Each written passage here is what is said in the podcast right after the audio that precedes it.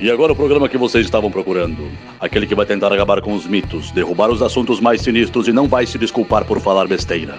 E se você já escutou algo semelhante em algum lugar, não é pura coincidência. Começa agora o Braçagem Forte com Henrique Buenaventura e Esteban Quito. Fala galera, Esteban da Suricato aqui. Alô, Henrique Boaventura e eu vou criar o estilo Hopless IPA. Por quê? Porque não tem limite a zoeira, cara. Tu não vai perguntar por que, que eu fiz essa introdução inspirada nos meus amigos do Rio de Janeiro.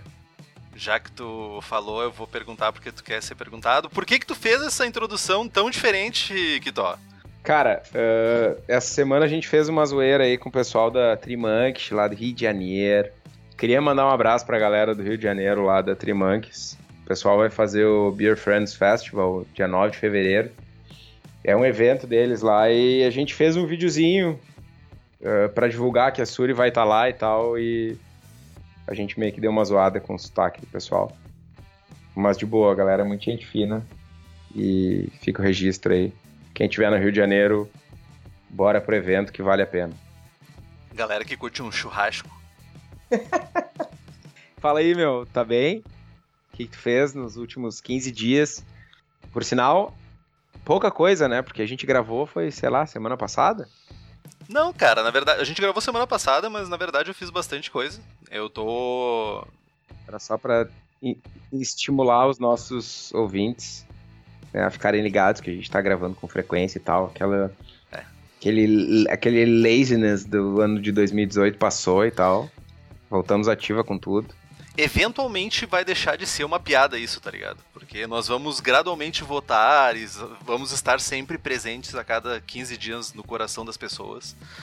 Mas por enquanto é uma piada e vamos continuar dando continuidade. Mas respondendo a tua pergunta, tenho feito. Uh, meus, continuo com meus estudos do meu banco de levedura.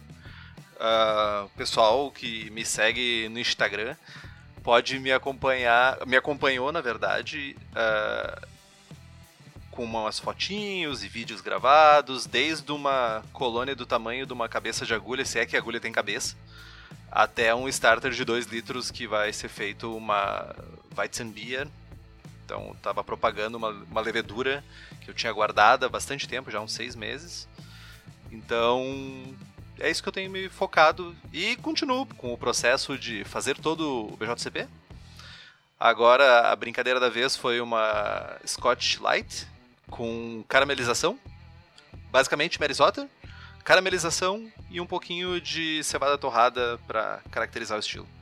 Ficou bem massa. 2.5 de álcool. 2.5? 2.5. Ficou bem Eita levinha nice. e, cara, ficou bem legal a ceva. Bem legal. Tá, e como é que eu não provo essas cevas, velho? Tá, eu vou, vou dar um jeito de tu provar ela. Vou deixar. Darei um jeito. Mas. Pode, é, pode, pode transformar isso numa atitude recorrente para todas as servas? Posso, posso tornar isso uma atitude recorrente. Tipo, tu pode, cada vez que tu for lá na Suri buscar uma encomenda das, daquelas que tu manda para lá, por sinal chegou uma hoje, tu pode levar uma garrafinha de serva diferente. Feito Eu então. Eu agradeço. E vou levar a minha Barley Wine que tá nos post mix pra ficar maturando lá então. Feel free. Beleza, vou botar um lacre nos poppets. Botar cera, velho. Tu lembrou de um negócio importante. Eu queria mandar um recado pro Chico, ex-presidente da Serva Gaúcha, Francisco Souza, nosso brother. Ele tem uns post-mix lá na Suri, que estavam cheios. Só que ele rateou, né, meu? O maior ladrão de serva da, da história da Serva Gaúcha fui eu, velho. Eu não podia ver um post-mix na câmara fria da serva que eu ia lá tirar uma provinha, velho. Tem cinco post-mix do Chico lá na câmara, velho. Muito corajoso da tua parte de provar a serva da galera. meu, mas eu ia na certa, né, meu? Serva do Meneghetti, serva do Salimem, serva do Marcelo Cabana, toda essa galera aí do Marasquim. Roubei serva de todo mundo, velho. Roubei mesmo, na cara dura. Ok, confissões de adolescente. meu, mas que. Nós vamos falar sobre o que hoje, meu? Falamos, falamos, falamos sobre amenidades e não falamos sobre o, o conteúdo do programa. A gente vai falar sobre um estilo hoje. Na verdade, sobre uma tendência que é possível que vire estilo, que é a Brute IPA. Mas antes, vamos à pergunta dos ouvintes, então, que referente ao último episódio, programa 29, que nós falamos sobre cerveja no saco, tivemos algumas dúvidas de ouvintes. Então vamos começar pela dúvida do Pedro Hoffman, lá da Serva Serra. Então ele tem um set de cinco perguntas aqui. Ah, bota saudade nisso, né, Pedro? Porra, velho. abraço, Pedro. Abraço, abraço. Pedro é brother aí da galera. Existe alguma relação com a temperatura de mostura e o corpo desejado no Brew in a Bag? Explicando melhor, planeja um corpo médio, 66 graus, mosturaria com 2 graus acima para obter esse mesmo corpo? Ou é balela? Ouvi por experiências de outros Biabers, que deve ser Bruna Baggers. Biabers. Biabers. Cara, não faz muito sentido, porque o principal. Uh, a principal variável que influencia o corpo da cerveja é a proporção de açúcares simples e dextrinas.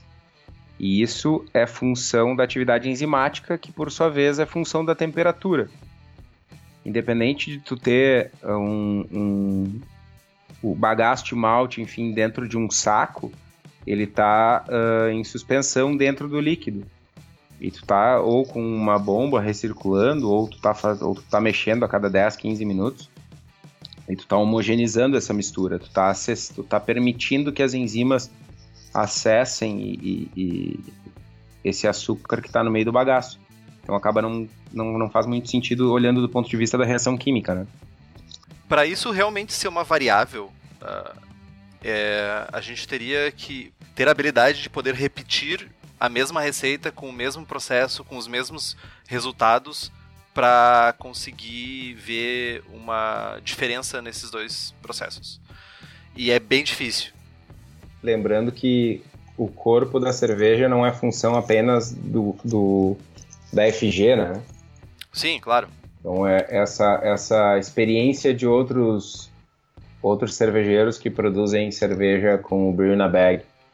É, isso foi é sensorial, isso é medido com o densímetro, enfim. Né? Tem vários fatores que influenciam, inclusive lupulagem pode fazer bastante diferença também no corpo da cerveja, então acho que varia de receita para receita, estilo para estilo, processo para processo. Uma coisa que a gente não falou é que tipo existem várias maneiras de fazer Burn Bag. Então, desde os equipamentos single vessel até uma panela com um saco de, de, de voal dentro, tem, tem mudanças que podem impactar nisso. Então, é bem difícil dizer que o Bruna Bag tem isso e escrever isso em pedra e dizer que isso é uma lei, sabe? Então, eu não, eu não, não tomaria isso como uma lei. Boa. Qual é a próxima pergunta do Pedro? Teste de iodo muitas vezes bate em 30 a 35 minutos de mostura. Qual seria a explicação para os 75 90 minutos de mesh? Essa é para ti, o Biaber. Uh, a primeira, eu responderia essa pergunta com outra pergunta. Eu sei que é idiota isso, mas. Tu faz recirculação constante? Isso seria a primeira coisa que eu me perguntaria de, de, nessa, nessa questão do teste do iodo. A explicação para o mesh de 75 a 90 minutos é justamente tu permitir que mais açúcares complexos sejam convertidos em açúcares quebrados, na verdade, em açúcares menores, justamente pela relação água-malte ser maior e por estar mais, as enzimas estarem mais dispersas dentro do teu mesh. Lógico, nós temos maltes extremamente bem modificados que conseguem fazer a conversão enzimática super rápido, mas muitas vezes ah, nós queremos extrair um pouco mais, ir um pouco mais além de conversão de açúcares, então por isso que a gente costuma se fazer 75 a 90 minutos de mesh. Nada impede do cara, enfim, identificar que no seu equipamento, no seu setup, a conversão ocorra antes e o cara economizar um tempinho e um pouco de energia. Com certeza. Eu já fiz cerveja, quando eu fiz uma cerveja em duas horas, eu fiz uma mostura de 20 minutos. E converteu. Então, a, a questão é quanto tu quer converter e o resultado final que tu quer ter. Acho que isso que vai influenciar diretamente nisso. Próxima pergunta. Já viu o saco queimar na resistência? O meu tá de boas por enquanto. Deixo lá embaixo. Cara, já vi, já vi saco queimar com resistência, principalmente em resistências que tem de alta densidade quando usam resistências que não são feitas especificamente para fazer cerveja, quando a densidade delas é alta, recomenda-se uma densidade de, se eu não estou enganado, é 0.5 watt por centímetro quadrado de resistência, se eu não estou enganado. Posso estar falando uma besteira aqui, mas eu sei que, eu, que uh, tem uma recomendação para fazer resistências para cerveja e quando a, a resistência ela tem uma densidade muito alta, ela esquenta demais e dependendo da qualidade do material do teu saco, ele pode queimar sim. Alguma dica de configuração no Beersmith? Algum parâmetro que costuma deixar setado diferente? Eu removo o mesh out, já que removo os grãos, né? Uh, sim. Uh, o principal parâmetro que eu faço é remover o mesh out e fazer a configuração do mesh mais longo nas configurações do mesh. É basicamente isso, isso que eu faço. Lembrando de ajustar a quantidade de água por quilo de malte, né? É, quando tu usa um perfil de. É isso que eu ia comentar, que quando tu usa um perfil de Brina Bag, uh, ele automaticamente já faz a configuração de água automática. Ele já, já vai usar o volume integral da água já no início. Então, se tu usar como exemplo uh, o Bruna Bag que tem nas opções de mesh, tu já vai, ele já vai fazer a configuração padrão para ti.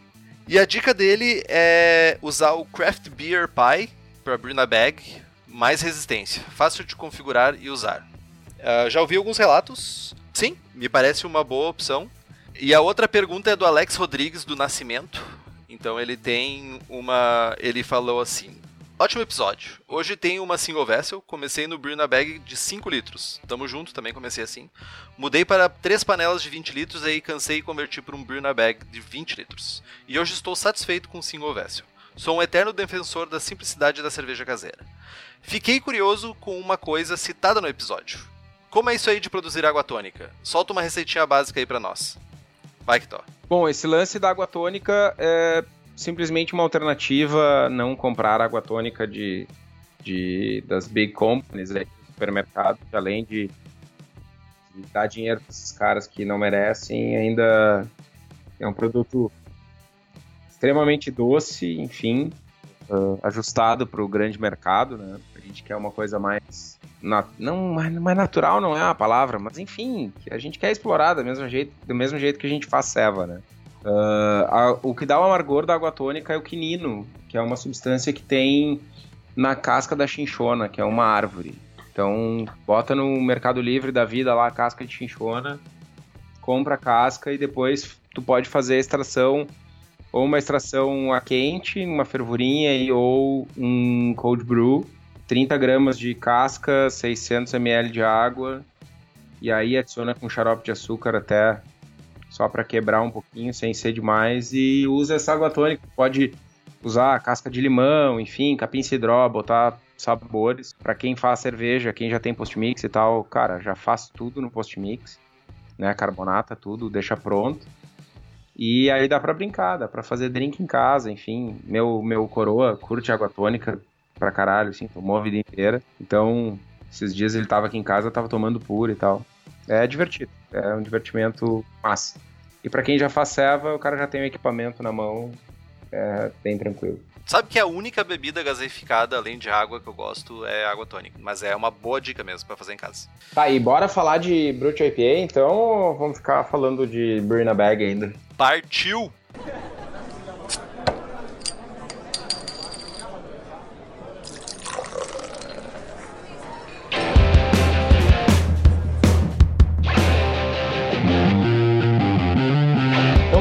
Que, que é uma Brute IPA?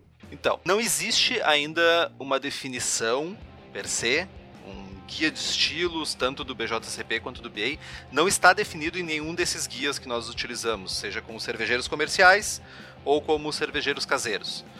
Então, em teoria, ela se enquadraria na categoria 21B, Specialty IPA do BJCP, justamente porque as Specialty IPAs é um catch-all que foi feito para não precisar reescrever os, o, o, guia de estilos sempre que surgisse uma nova IPA. E eles já estavam com uma visão lá na frente de que tipo, ia surgir 200 milhões de tipos de IPAs diferentes. Então, qualquer cerveja que seja semelhante a uma IPA e que tenha uma abrangência comercial ou uma definição aceita amplamente pelos cervejeiros pode entrar na categoria 21B Specialty IPA. E o que, que torna ela tão diferente de, tota, de outras IPAs, então? Cara, ela é extremamente seca, praticamente sem caráter de malte. Uh, muitos cervejeiros utilizam enzimas para atingir esse caráter extremamente seco. Ela é basicamente como uma West Coast IPA, só que mais seca e com caráter uh, específico de lúpulo, o que ainda é tudo, tudo ainda é muito é muito jovem, né? Não é um estilo, não está consolidado, o pessoal está experimentando, então isso pode pode ainda mudar. E ela tem alguma relação com champanhe espumante? Porque o nome Brut IPA lembra muito espumante, né? Tipo, Brut e não sei o que, aquelas garrafas de champanhe, pá. Cara, o que. O cara que inventou essa parada toda aí foi o Kim Sturdavan. Cara é cervejeiro do Social Kitchen and Brewing lá em São Francisco. E um dia ele tava na pilha, ele já usava enzima na Double IPA, Triple IPA deles.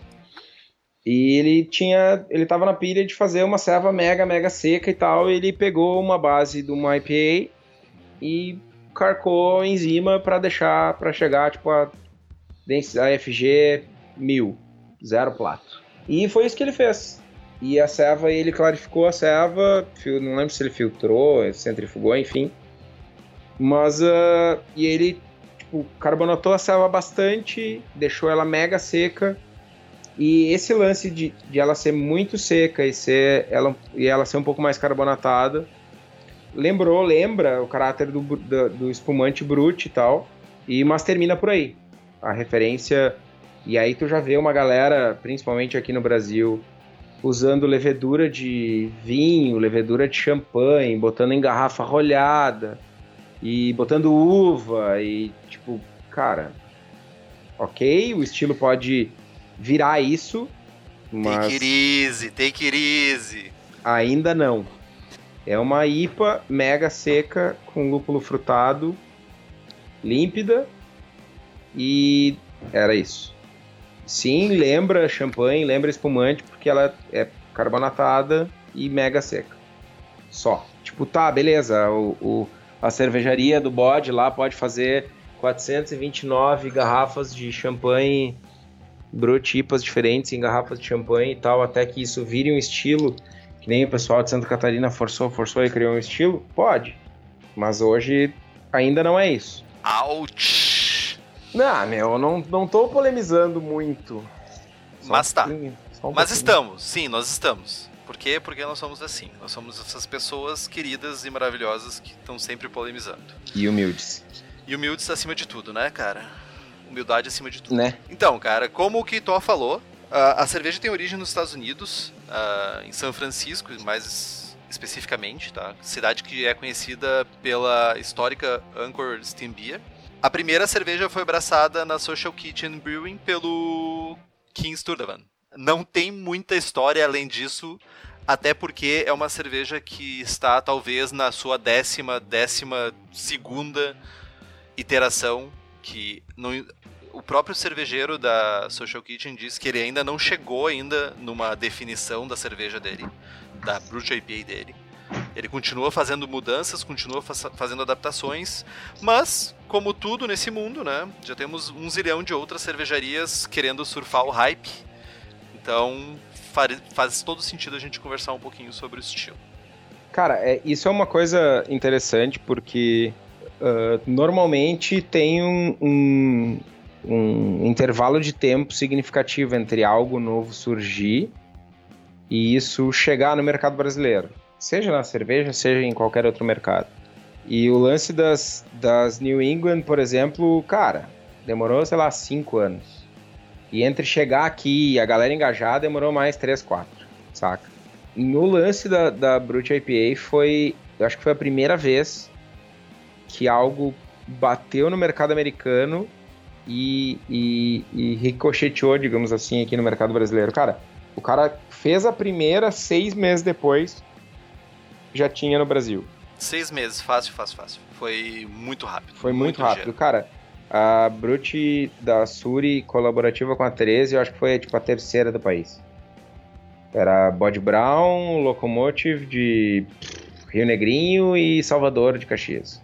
E depois foi a Suri. Se eu não me engano, se eu não estou enganado, foi isso. Saca? Foi muito rápido. Foi muito rápido e tá cheio de Brute IPA por aí, todo mundo tá fazendo.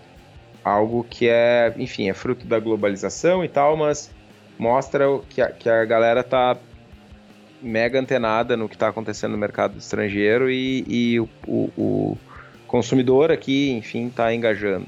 Né? Então, se, se, a gente tem cervejaria fazendo, por que, que não tem cervejeiro caseiro? Né? Então, vamos falar um pouquinho sobre os ingredientes para fazer uma Brute IPA. Quando a gente fala de maltes, uh, vamos levar em consideração a palavra do criador do estilo. Então, basicamente, malte Pilsen, Adjuntos como milho ou arroz em flocos são bem-vindos para ajudar a secar essa cerveja. A gente pode usar açúcar simples para fazer essa cerveja, Guitor?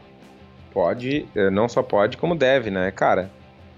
Quando a gente tá fazendo aquela double IPA e tal, o que, que a gente faz para secar a ceva? A gente bota açúcar.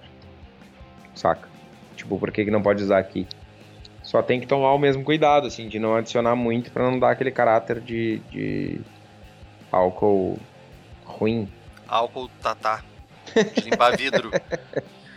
Falando em malte, cara, a melhor opção para comprar malte é na Cerveja da Casa, para quem é da região metropolitana de Porto Alegre, dá uma passada lá, é na Rua Paracatu 220, no Igara, em Canoas. E para quem é de fora da região metropolitana de Porto Alegre, do país inteiro, entra no www.cervejadacasa.com. Cara, tem malte, tem Pilsen de três ou quatro marcas, tem adjunto, tem enzima, entra em contato com eles, busca teu kit de insumos lá para fazer uma brute e mete ficha. E fala que escutou no Braçagem Forte. Boa, bem lembrado. Bem Isso é muito importante, ajudar quem nos ajuda. Então, um abraço pro Daniel lá da Cerveja da Casa. E as tão faladas enzimas. Então, por que, que a gente usa enzimas nessa cerveja, né? A gente faz adição de enzimas basicamente para gerar uma carga maior de açúcares fermentáveis. A gente quer gerar a maior carga possível desses açúcares para a gente secar o máximo possível ela. Cara, usar enzima, desculpa te interromper aí, meu, para quem, pra quem tá ouvindo e já jogou truco na vida, usar enzima é tipo roubar nos pontos, tá ligado? Teoricamente não pode. Mas a gente está adicionando enzima além da enzima que está presente no malte, justamente para tentar, o objetivo aqui é fazer a, cerve a cerveja mais seca possível. Né? Então a gente vai usar todo qualquer recurso tecnológico para alcançar isso. Então, basicamente o que elas fazem é quebrar açúcares mais complexos em açúcares menos complexos e, consequentemente, mais fermentáveis. Tá? Os tipos mais comuns que a gente tem é a alfa-milase, o tipo de enzima uh, são explicitamente colocados né, na nossa cerveja. No caso da alfa-milase, ela trabalha nas cadeias de amido e dextrinas, reduzindo elas em cadeias menos complexas e mais fermentáveis. Só que ela trabalha de uma maneira um pouco aleatória, quebrando os branches, os, as grandes ramificações, de uma maneira mais aleatória. E nós temos também a, a AMG, que é a AMG, ou amiloglucosidase, que ela é extraída de um fungo chamado Aspergillus Niger, creio que é assim que se pronuncia, que assim como a alfa-milase, ela tem os mesmos, uh, as mesmas características de quebrar as cadeias de amido e dextrinas, mas a vantagem é que a amiloglucosidase consegue quebrar conexões glicosídicas de alfa 1,4 e 1,6. Que seria o que isso, Kitó? Cara, uh, se tu olhar uma molécula de amido, ela é uma minhoca gigante com com, com umas com umas com umas perninhas assim. A conexão alfa 1.4 é a conexão do, do corpo, digamos assim, da minhoca gigante, é 1.6 é da perninha. Então ela, ela tem um tipo de conexão diferente e requer uh, enzimas diferentes para quebrar essas conexões. E aí a, a, a MG consegue quebrar as duas e aí, enfim, tu consegue gerar uma carga maior de açúcares, que é o objetivo todo do uso da, da enzima na selva. Bom, ela trabalha uh, melhor numa faixa entre 55 e 62 graus. Não quer dizer que ela não trabalhe em outras faixas. E trabalha também numa faixa, idealmente numa faixa de 5.4 a 5.6 de pH. E quando é que a gente adiciona as enzimas na cerveja, Vitor? Cara, tem duas, duas grandes maneiras, que é adicionar na etapa quente, na mostura, e aí tu vai adicionar, enfim, logo depois do, do início da mostura, e ela vai trabalhar em paralelo com a alfa-beta-amilase presentes no malte. Uh, a vantagem de utilizar na mostura é que tem um maior controle de resultados e a parte, uh, enfim, a desvantagem é que tu não vai chegar a um nível tão baixo, não vai ter uma FG tão baixa quanto se tu usar na fermentação. A enzima tem uma atuação reduzida por conta do tempo da mostura. Durante a fermentação, tu pode adicionar junto com o fermento e ela vai trabalhar durante toda a fermentação. E aí a vantagem é que tu vai conseguir chegar uma, uma, numa FG muito, muito baixa.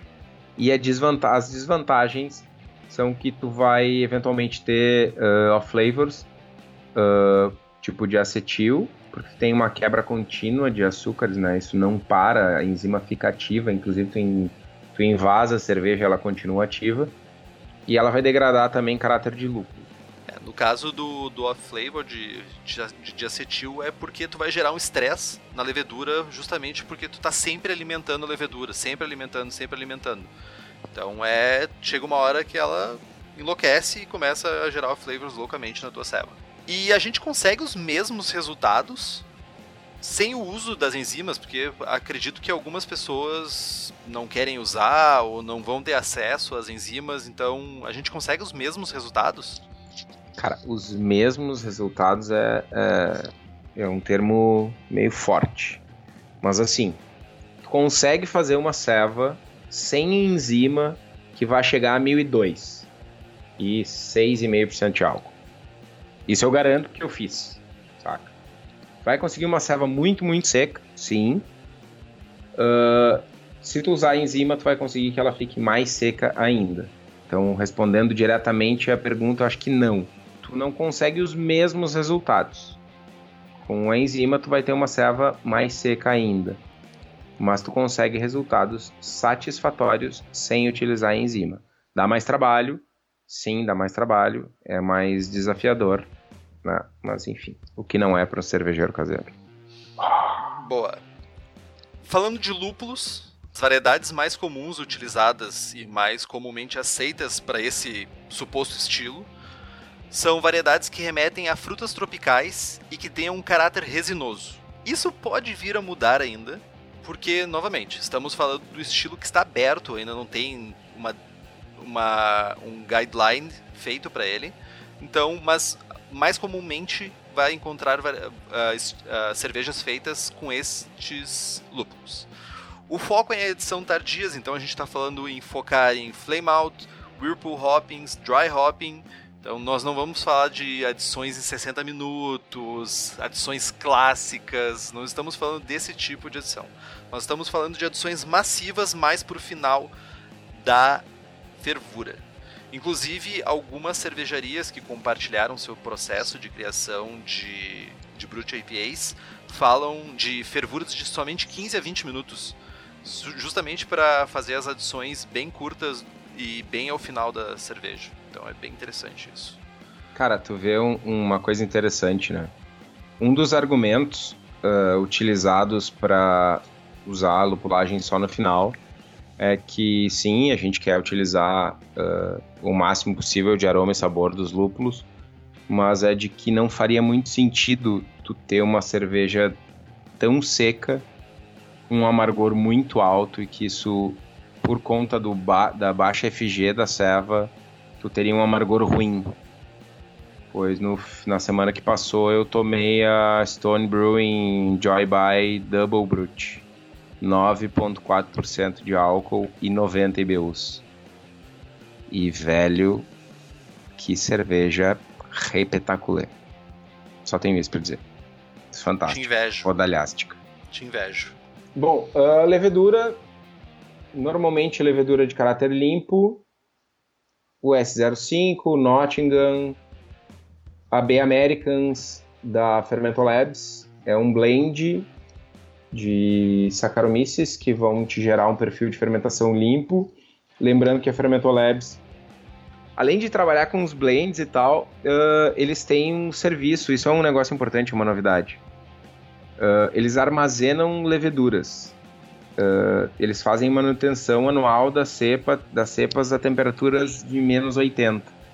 Então, você, cervejeiro caseiro, ou você, micro cervejaria que está nos ouvindo, quiser armazenar o seu banco com eles, dá uma ligada lá para o Diego, na Fermento Labs, entre em contato via site. Eles fornecem o um serviço de banco de leveduras, sigilo total, apenas tu vai ter acesso à tua levedura. Eles fazem a propagação do meio, da, da levedura em meio líquido ou sólido uh, sob encomenda. Entre em contato com o pessoal, fermentolabs com 2ms, arroba gmail. E em 2019 eles ainda vão ter novidades de blends e novas cepas de levedura. Então fiquem ligados. A gente vai anunciar aqui assim que as novidades forem divulgadas. Mas é, a Suricato, inclusive, armazena as leveduras lá com a Fermento Labs. Recomendo fortemente. Um fato interessante é que alguns cervejeiros caseiros, depois da fermentação ale, ainda inoculam levedura lager, porque as leveduras lagers conseguem consumir cadeias um pouco mais complexas de açúcares que as, algumas leveduras ales mais comuns, como o S05, WLP001 não conseguem consumir. Então eles buscam essa esse extra mile assim, utilizando levedura lager. Achei bem interessante isso também, um, um processo no mínimo interessante. Cara, teoricamente, se tu usou a enzima direitinho, tu não precisa usar a lager depois. Tá e ligado? se tu não usou, talvez seja uma boa ideia. Sim, talvez seja uma boa ideia. Talvez naquela serva que eu fiz sem enzima, que chegou em 1002, se eu tivesse usado uma levedura lager, eu tivesse chegado em 1000. É talvez, possível. talvez. Mas usando, usando enzima não, não tem porquê o, o esforço extra. Tipo, eu já cheguei, já cheguei em ponto .998 sem esforço algum, assim, só usando a enzima, saca? Sim. Isso é seco o suficiente. Muito seco. Tipo areia. É. E outra coisa Cada também é o uso de é. nutrientes para levedura, para além de incentivar a, a bichinha a comer até os cantos do fermentador. Também vai ajudar a neutralizar ou a diminuir a quantidade de off-flavors que vão estar presentes na tua cerveja e diminuir também o, o tempo de maturação necessário para reabsorver esses off-flavors. Então, é também uma boa dica é o uso de nutrientes. Com relação à água, uh, o foco da serva é lúpulo, né? A gente está tirando todo o malte do caminho justamente para oferecer uma base para o lúpulo brilhar. Então a gente vai usar uma proporção de 1,5 para 1 ou 2 para 1 de sulfato para cloreto. E até semana passada eu diria, pessoal, a gente tem que tomar cuidado para a cerveja não ficar muito amarga, porque ela tem um corpo baixo e, e pode ficar rasgado e ruim. Mas depois de ter tomado a selva da, da Stone Brewing, tipo, não sei mais o que dizer. A Seva tinha 90 IBUs e tava completamente fodalhasticamente boa. Então, não sei, preciso testar. Tô bem empilhado de fazer algo parecido. Então, se vocês verem aí, ah, Suricato, Double Brute, não sei o que, podem ter certeza foi inspirado na Stone Brewing. Abraço, Greg, meu brother. Abraço, Greg. que não nos escuta que não nos escuta. É verdade, não sabe quem somos.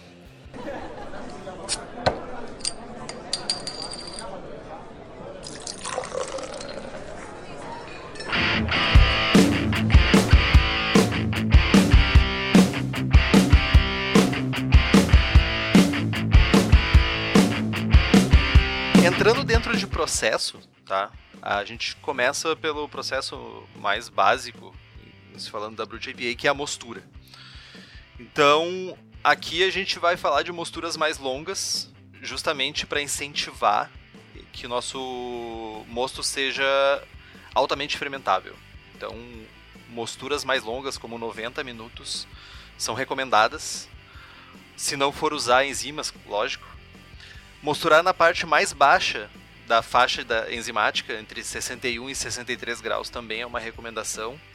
Apesar de que quanto mais baixo, mais problemas a gente pode trazer na nossa mostura, pode demorar mais tempo para fazer a conversão, pode gerar resultados uh, não tão confiáveis. Pela faixa ser muito baixa, então cuide disso também. Beleza. Na fervura, se vocês forem utilizar uh, enzimas na parte quente, vai servir para desnaturar as enzimas. Se não, ela serve uh, para os propósitos usuais, que é isomerizar alfa-ácidos e tal, aquela coisa toda. Uh, já na fermentação, a gente vai fermentar no limite inferior da levedura uh, para evitar a esterificação. Não só isso, a gente tem muito açúcar simples disponível. Então é muito fácil que a, a fermentação saia de controle. Porque se tu tiver numa temperatura mais alta, vai fermentar muito rápido e vai gerar o flavor e tal. Lembrem de usar bastante nutriente, lembrem de uh, fazer o descanso de acetil, um controlezinho de temperatura que a gente está falando, isso é outra coisa importante, a gente está atingindo teores alcoólicos bem mais altos com cervejas com OG, sei lá, um OG de APA chega a 7%, saca? Aquela selva que tu fazia ali a 1050, que chegava em 5% de álcool, vai chegar em 7, grosseiramente falando. Então é bom ter um cuidado extra na fermentação. Já a carbonatação, cara, eu não acho que ela precise ser efervescente, tá? Eu acho Certamente que não. ser efervescente vai trazer mais malefícios do que benefícios. Então esquece processo de champenoise, esquece qualquer coisa referente a isso. Carbonata Cara, é como IPA. tu carbonataria uma IPA e vai estar tá lindo, lindo, lindo. Yes, sir. Os desafios dessa cerveja, então, é o primeiro deles, como cervejeiro caseiro, é se é possível fazer sem enzimas.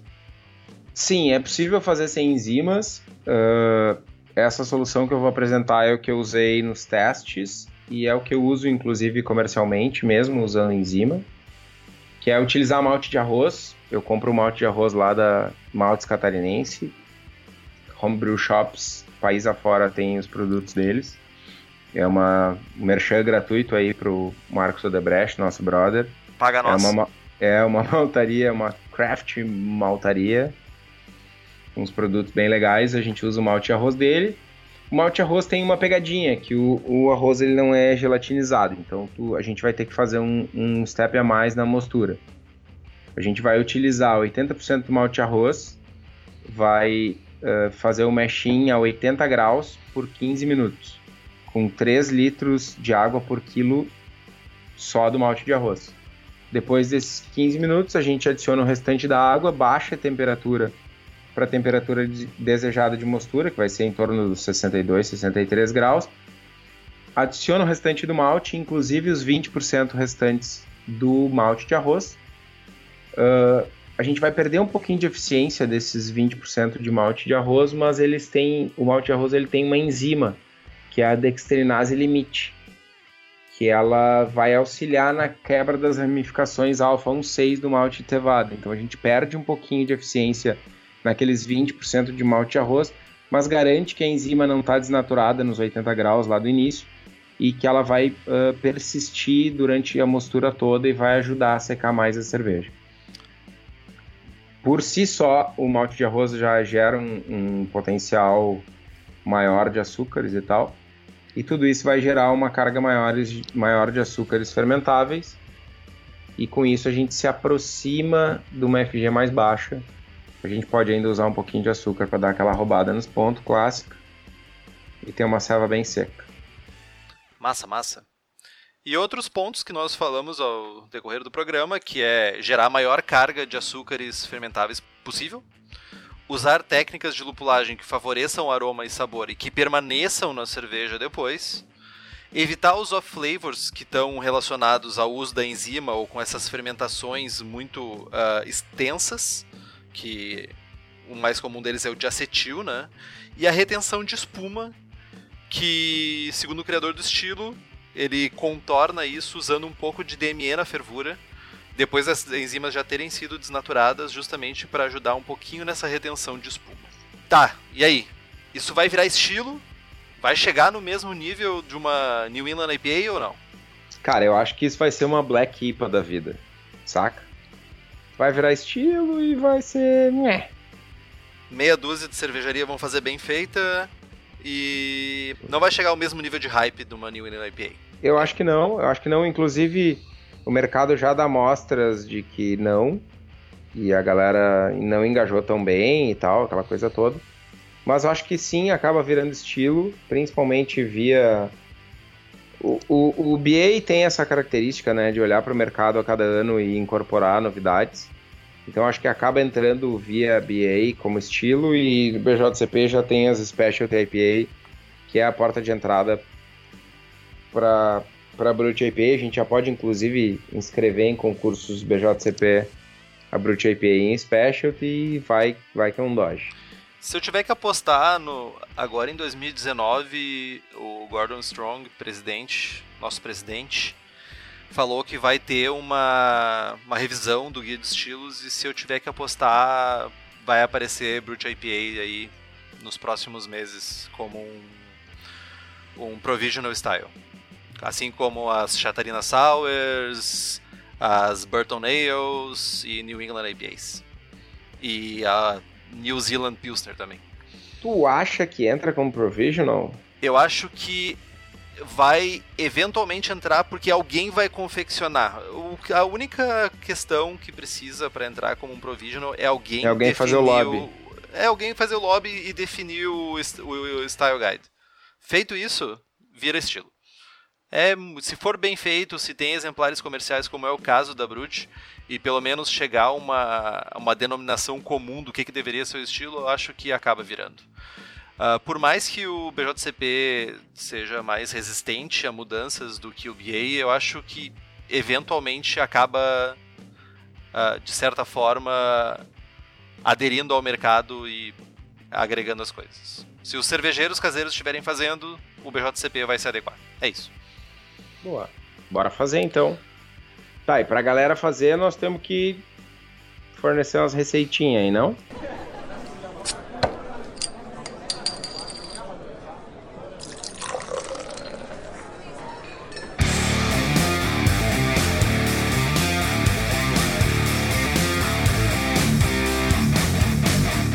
Então, eu não vou fornecer uma receita minha dessa vez, porque eu não fiz uma Brute IPA, mas eu vou ir além eu tenho certeza que a receita que eu vou dar é melhor porque é a receita original, ou pelo menos uma das interações da receita original, da Social Kitchen and Brewery. Então, a cerveja ela é um, tem uma OG de 1054 e uma densidade final de 1000.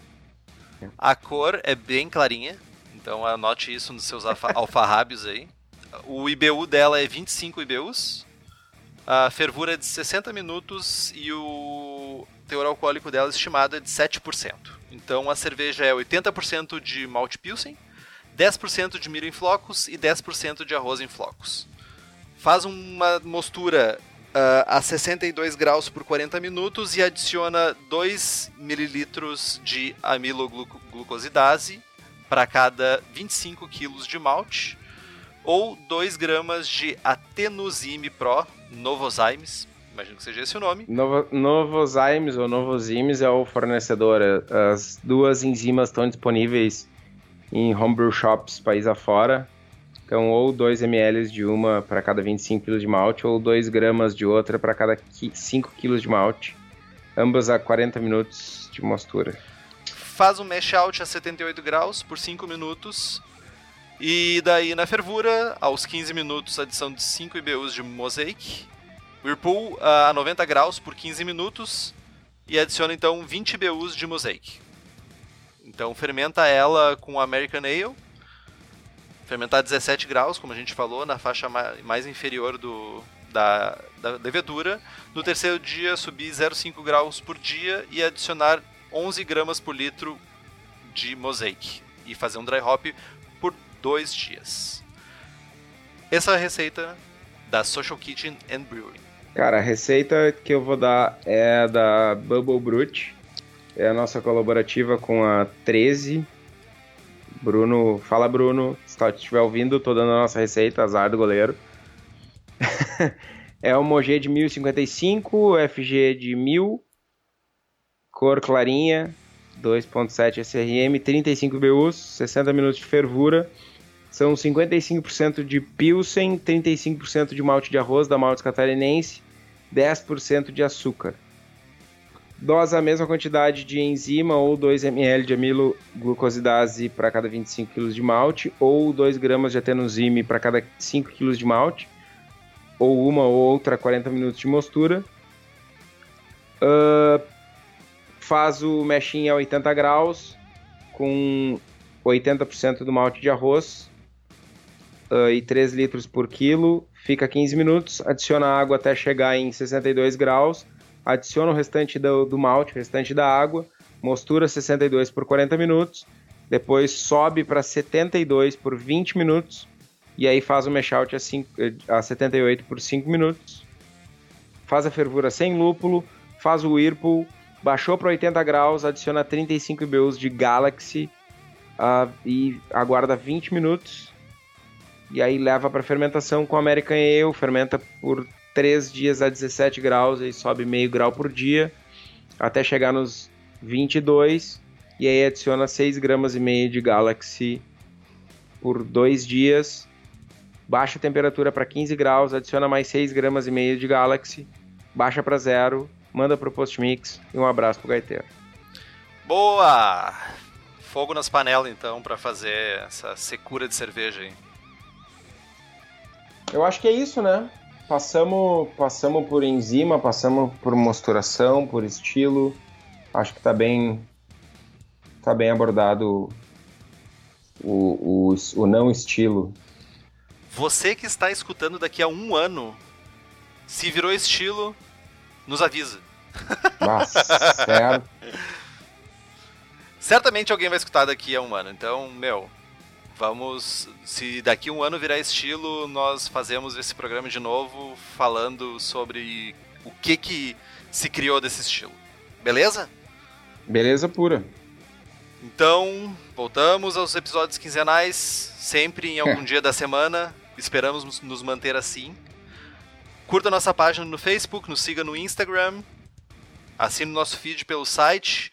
Também estamos no Spotify agora, então se você quiser escutar utilizando o seu player lá no Spotify, nós estamos também disponíveis.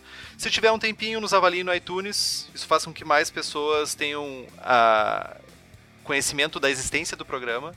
Compartilhe os episódios com seus amigos e se tem alguma dúvida, sugestão de pauta, crítica, e-mail para contato@abraçagemforte.com.br ou mande uma mensagem para nós no Facebook.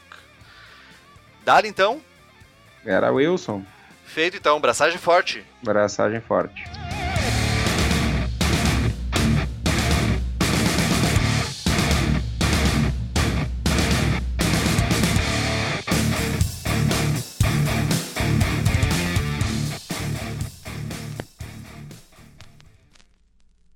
Pergunta Tu guarda a cerveja embaixo da cama, Isso, junto com uma foto tua.